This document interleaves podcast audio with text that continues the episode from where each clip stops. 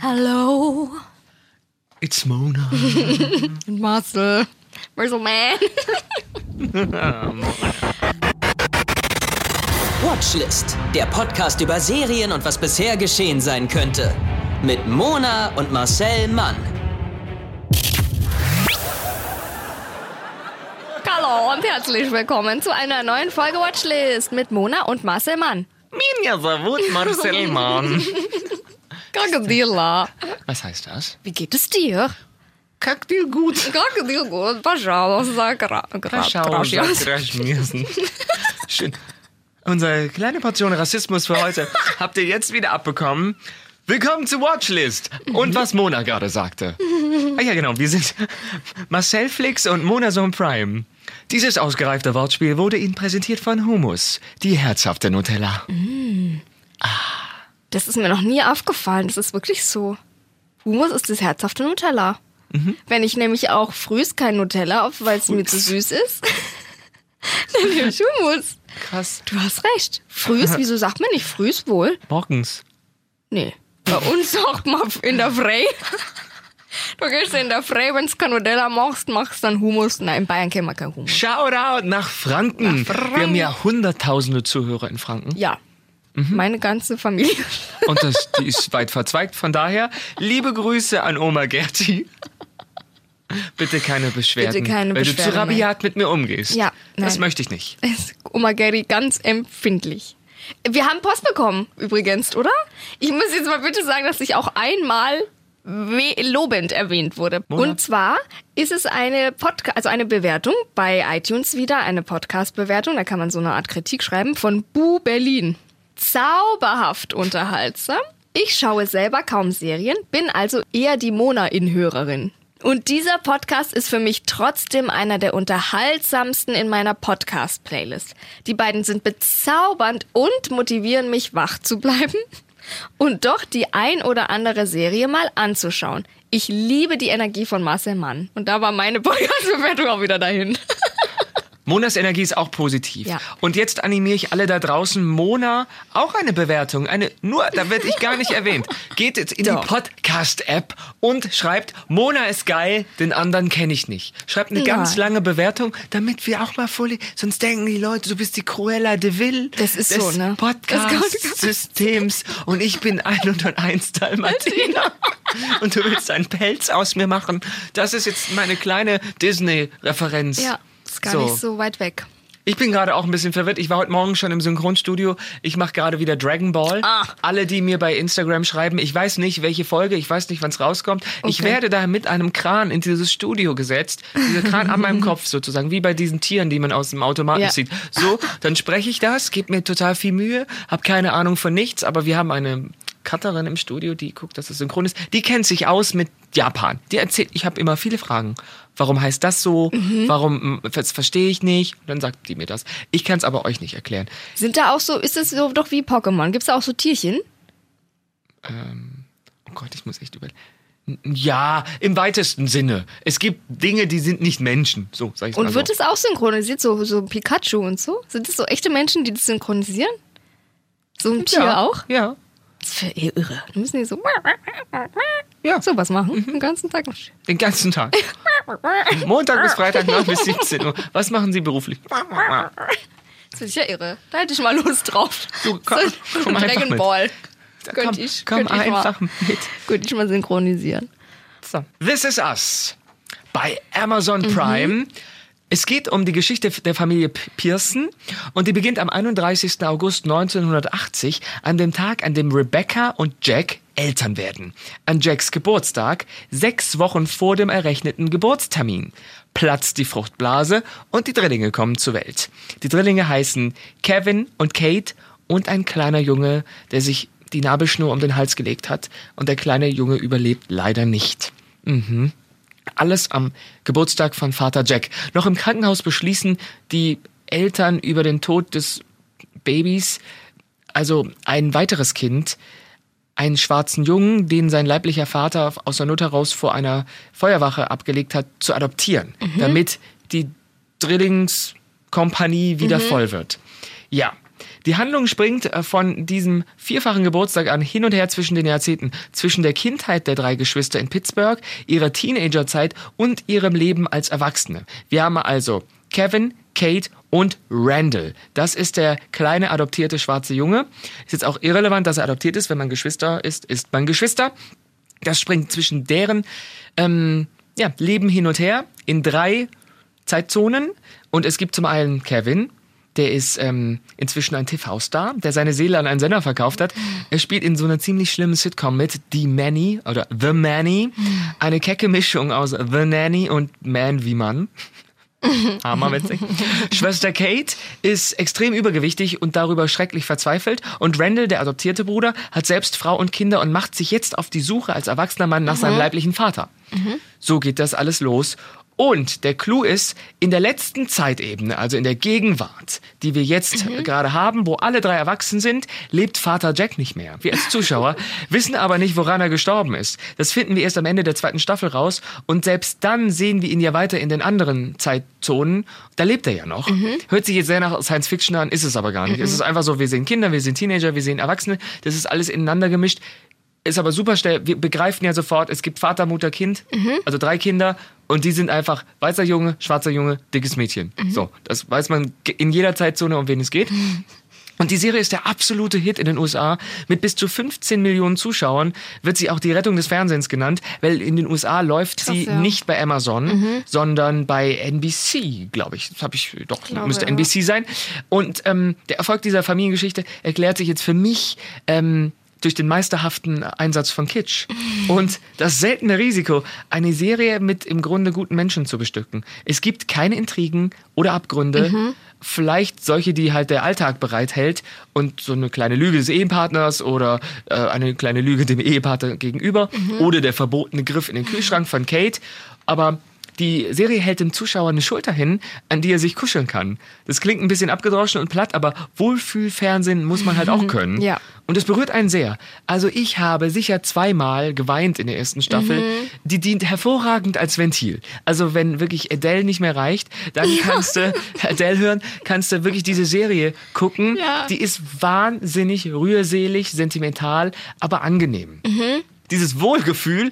Ähm, stellt sich bei This Is Us schon nach wenigen Folgen ein und es ist zum großen Teil, ist jetzt auch wieder meine persönliche Meinung, äh, dem Cast zu verdanken. Zum Beispiel Milo Ventimiglia, ich kann seinen, ich habe keine Ahnung wie sein, Milo, ähm, der war früher bei Gilmore Girls, den kennen viele noch. Bei Gilmore Girls, das war der bisschen coolere Freund von Rory.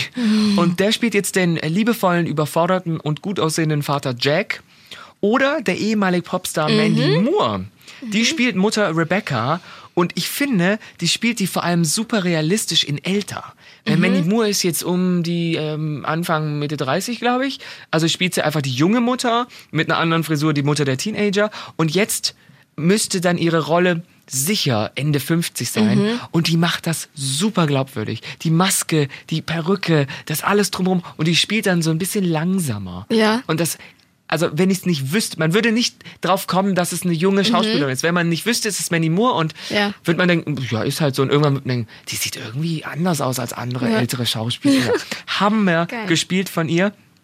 Und ähm, dann gibt's noch Chrissy Metz. Chrissy Metz, äh, Mhm. Metz ist die übergewichtige Kate und im Privaten auch die übergewichtige Chrissy Metz. Die hat äh, in diversen Talkshows über den Umgang mit ihren Gewichtsproblemen berichtet. Und Chrissy Metz wiegt sicher 130 Kilo Mhm. auf 1,60. Die ist wirklich richtig dick. Ich habe noch nie so eine füllige Schauspielerin gesehen. Ich finde das völlig legitim. Mhm. Ja. Aber du siehst eindeutig, es Ja. hat schon gesundheitlich, Ja. Mhm. äh, gibt das sicher Probleme. Die muss sich auch, wenn sie aufsteht in der Serie, immer so ordentlich abstützen. Ja, ja, ja. Aber das ist halt eine tolle Rolle deswegen, weil wo gibt es jemanden, der Ja. Gewichtsprobleme hat, wo sie wirklich ersichtlich sind und nicht immer so, ah, ich mal gezeigt wird, habe ja. hab Größe 40, ich fühle mich total dick. So ein Bullshit. Die ist wirklich dick. Die ähm, Sendung läuft äh, jetzt schon in der dritten Staffel beim Sender NBC. Mhm. Ja, ich habe nicht mitgesprochen, weil die Serie wird in München synchronisiert. Ah. Es ist nicht das schlimmste Drama der Welt, aber es ist schon, Ja. es ist keine Comedy, es ist Ja. Drama, aber total angenehm zwischendurch, weil es gibt, man da sieht dann auch eine funktionierende Familie und ich finde, kitschig finde ich es jetzt nicht wirklich. Nee, nicht kitschig, aber man muss sich schon so drauf einlassen und wenn man nicht in der Stimmung ist, finde ich es schwierig. Da finde ich dann, dann Der Appetit ich, kommt beim Essen. ja, das kann sein. Aber da fand ich es so schwierig, sich drauf einzulassen und so, oh, und jetzt hat die dann noch Probleme und die hat auch noch Probleme und so. Da fand ich das schwierig. Ich konnte mich nicht drauf einlassen. Ich glaube, ich muss in einer Stimme, aber das ist, geht mir ganz oft so auch mit Filmen. Manchmal gucke ich Filme nur, weil ich weiß, ich muss jetzt, ich will jetzt weinen und dann mache ich einen ganz traurigen Film an. Oder ich will jetzt das und so weiter. Und das hatte ich bisher jetzt halt noch nicht. Okay, cool, ist ja alles klar. Oder? Findest du das nicht? Guckst du nicht, konsumierst du nicht so Serien und Filme? Nicht, wenn ich über sie sprechen muss. Nein, ich gucke natürlich auch Serien, die gerade zu meiner Stimmung passen. Beziehungsweise, wenn ich weiß, ich hätte jetzt gerne gute Laune, dann, Okay. dann gucke ich auch eher so eine Sitcom und so. Und ich finde es schwieriger, mich auf einen Film einzulassen, zu Hause alleine, als auf eine Serie. Weil der, der Film Ja. Mhm. ist ja hat so einen emotionalen Spannungsbogen, der funktioniert anders als so, ich kann fünf Folgen, a 40 Minuten gucken von was, aber so ein Film, der fast zwei Stunden geht, nee, das schaffe ich nicht. Ja? Das ist ganz seltsam. Heulst du, heulst du Nee, ich, ich, ich liebe Weinen. Ich heule gerne. Manchmal habe ich auch einfach Lust zu weinen und dann weine ich einfach aus dem Grund, weil ich Lust habe zu weinen. Worüber? Einfach so. Manchmal, wenn man dann so, äh, weiß ich nicht, so knie ist, dann, dann heule ich einfach, weil ich dann Lust habe, nee, jetzt, jetzt weine ich. Ich habe jetzt Lust zu weinen, das muss jetzt irgendwie raus. Verschiedenste Dinge wahrscheinlich. Und dann weine ich einfach, weil ich Lust habe zu weinen. Und da mache ich mir dann so eine Serie an oder so einen Film zum Gorillas Beispiel. im Nebel. Zum Beispiel. Sehr emotional. Sehr emotional. Ich. Aber ich muss nicht immer heulen, wenn es traurig ist. Oh Gott, nee, wirklich. Da bin ich. Also da. Ach, das ist, ich lieb's. Jack. Jack. Das ist wirklich Lass los. Geh unter. Tschüss. Blub, blub, blub. Weißt du, wenn- gerade so dicke Menschen, ich kann auch dicke Menschen da nicht weinen sehen. Sind doch so auf. Warum kannst du?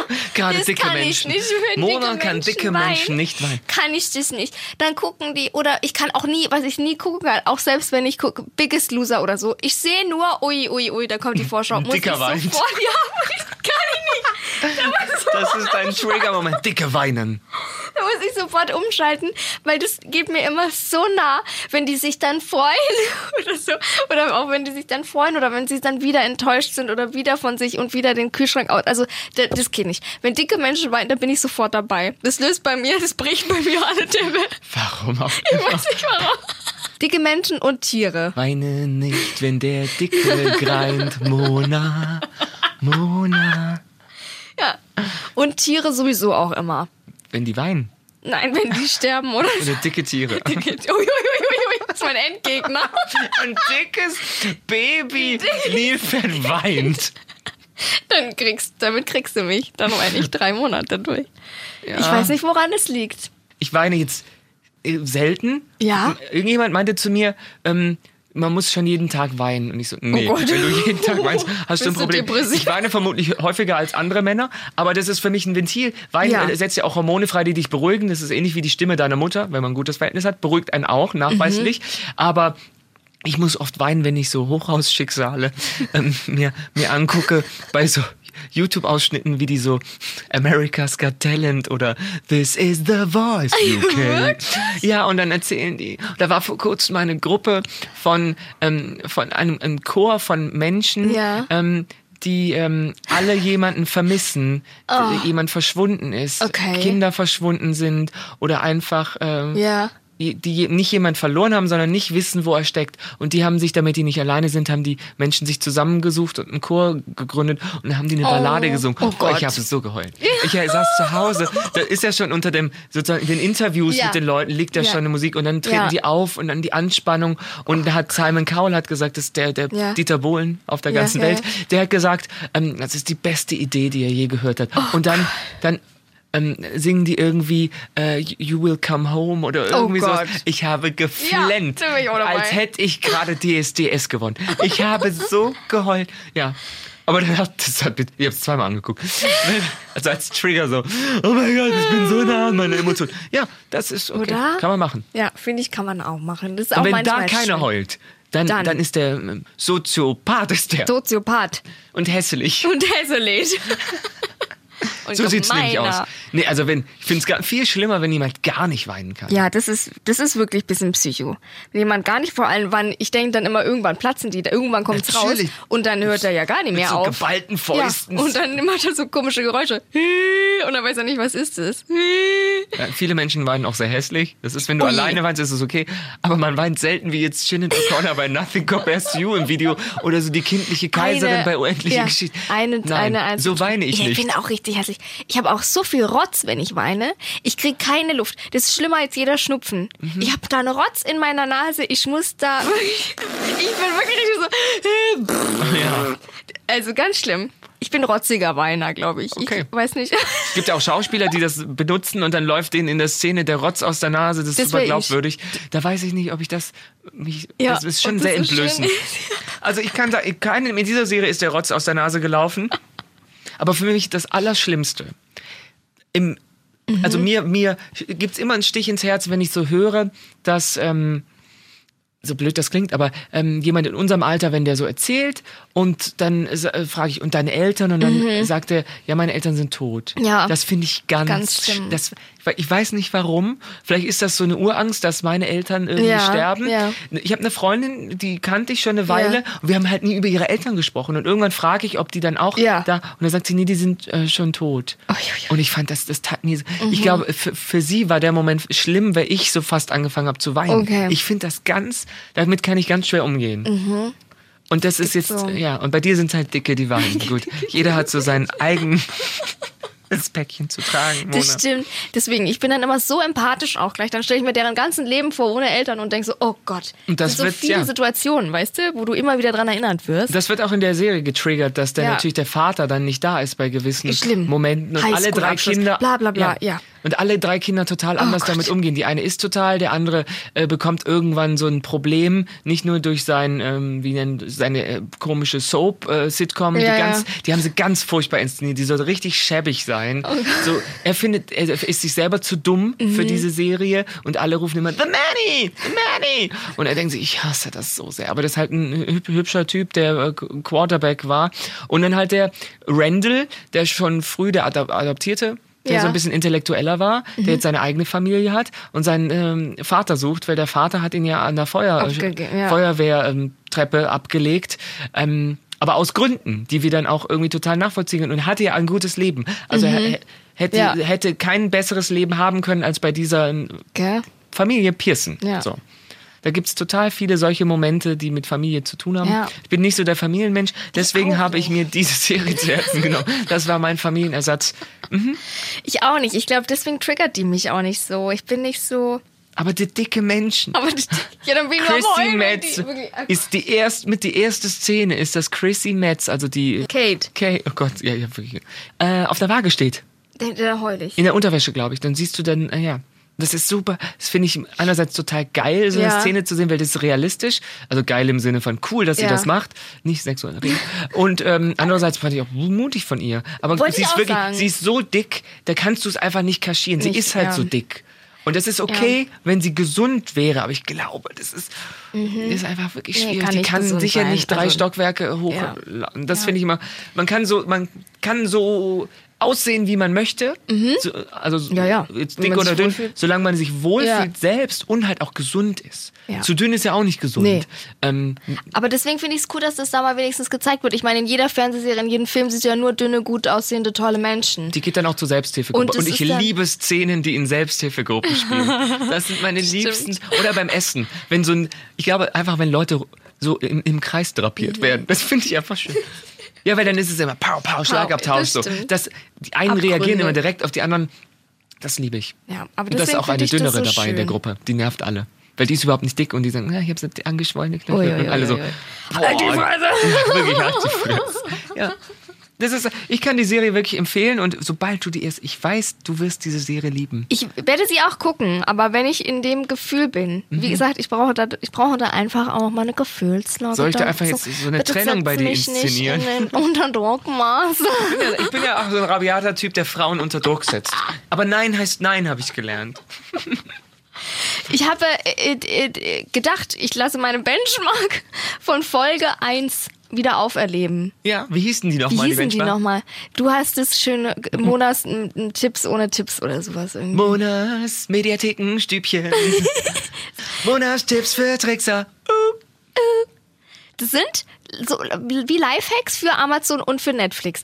Und den fand ich super. Ich weiß nicht, ob das legal ist und ob ich das sagen darf, aber ich teile mir ja den Account. Ist das legal? Ich glaube ja. Ja, oder? Und deswegen finde ich das ganz lustig, weil wenn man ja das auf einem Account immer guckt, kommt man sich ja mit dieser Watchlist und mit diesen Empfehlungen immer in die Quere. Ja. Weil sie guckt auch immer so, meine Schwester, wirklich, da denke ich jedes Mal, wenn, wenn die da reinguckt, die denkt, oh Gott, was habe ich für eine primitive große Schwester. Die guckt ja immer, die ist ja Theatermenschen und die guckt dann immer diese ganzen Theaterfilme und diese ganzen Klassiker und diese ganzen und das Leben über bla und Picassos bla und die guckt immer diese krassen Filme. Bäh, schlaue Menschen schalten. Und wir gucken dann immer so Bridesmaids, Hangover. Pitch Perfect 1 bis 3. Wirklich, dann gucke ich immer sowas und dann kommt in ihrer Watchlist auch immer, hier haben wir einen neuen Tipp für dich, Pitch Perfect 16, Jump Street Da überlegt sie auch, ob 23. sie adoptiert ist. Und deswegen kommt man sich hiermit nicht mehr in die Quere mit der Watchlist. Pass auf, man kann ähm, Filme und Serien aus diesen Empfehlungen ausschließen. Und zwar kann man sein Konto öffnen und dann unter Mein Profil klicken. Und da gibt's dann, was sie sich angesehen haben. Und das kann man entweder löschen, sodass es nicht da reinkommt in diesen Algorithmus. Oder man kann Profile anlegen. Und zwar in, nach der Anmeldung kommt dann Profil hinzufügen und da kann ich dann zum Beispiel sagen, Mona und, und Schwester-Account. Oder man kann sich selber mehrere Profile anlegen, sodass man zielgenaue Vorschläge bekommt. Ich kann zum Beispiel ein Profil anlegen, das ist nur Thriller und das andere ist nur Serien und das andere ist Komödien. Und dann kann man sich diese Profile anlegen und je nachdem, auf was man dann eben Lust hat, klickt man, wenn man halt Thriller nur gucken will, auf den Thriller-Profil und dann bekommt man nur Thriller angezeigt. Ja. Und wenn man nur Serien will, an den Serien und wenn man nur. Und das fand ich einen tollen Amazon-Netflix-Hack. Monas Mediathekenstübchen. Trick, Tipps für Trickser. Oder? Ich finde das super. Dieser Song wurde Ihnen live gesungen. Wenn du da draußen auch noch so einen tollen Lifehack hast, dann schickst du das gerne per Instagram rum. Entweder an Marcel Mann. Bei Instagram. Für Instagram. alle Orthopäden, wir sind jetzt bei Instagram. Bei Marcel Mann. Ja, und Kritik und, und, und, und keine Kritik. Und nette Worte und welche Serien wir noch vorstellen sollen und uns angucken sollen. Die für nächste Woche wurde mir schon vorgeschlagen, aber das kann ich ja dann erst nächste Woche. Ja, sonst Wegen nein, Überraschung. Spoiler, uh, wir, wir spoilern, genau. Ja. Oh, als Spoiler. Oder eben, wenn ihr auch so ein paar Lifehacks habt bei Amazon oder bei Netflix oder so, so kleine Tricky-Trackis. Oh, mir ist jemand gerade bei Instagram gefolgt. Sind wir live? Nein. Mhm. Ja. ah. Inception. Und ansonsten hören wir uns dann einfach nächste Woche wieder. Ne? Schön folgen bei, ähm, bei Das ist ein Spotify russisches Profil. Oh Gott, sie haben uns. Wir, oh ja, Gott. wir sind live. Die haben zugehört. Dein, Ja. dein iPhone hört dich ab und in dem Moment dachte ich so, oh, Nein, Ja. Minja Savut Hacker. oh, tschüss. Tschüss. Der Podcast über Serien und was bisher geschehen sein könnte. Watchlist auf iTunes, Spotify, Instagram und deiner Podcast-App.